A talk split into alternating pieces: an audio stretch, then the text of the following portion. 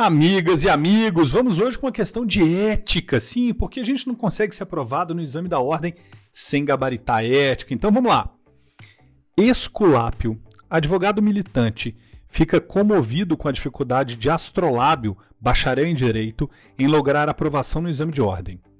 Com o intuito de auxiliá-lo, aceita subscrever petições realizadas pelo referido graduado em direito bem como permitir que ele receba seus clientes no seu escritório, como se advogado fosse, não percebendo esculápio qualquer vantagem pecuniária por isso. Consoante as normas estatutárias, é correto afirmar que a.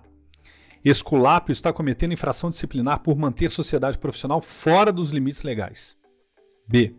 Esculápio estaria praticando a conduta de facilitação do exercício da profissão aos não inscritos. C. Havendo motivo de força maior, o advogado pode propiciar acesso profissional aos não inscritos. E D. O advogado estaria apenas angariando causas para o seu escritório de advocacia. Vamos ao comentário? De fato, a conduta do advogado de facilitar a pessoa não inscrita na OAB ao exercício da advoca advocacia amolda-se ao disposto no artigo 34.1 do Estatuto da Ordem.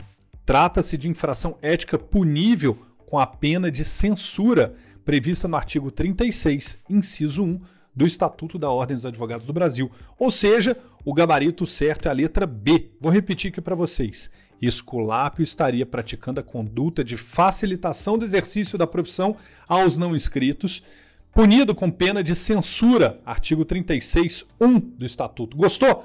compartilha, convida, porque na OAB você sabe não tem concorrência. Um grande abraço, bons estudos!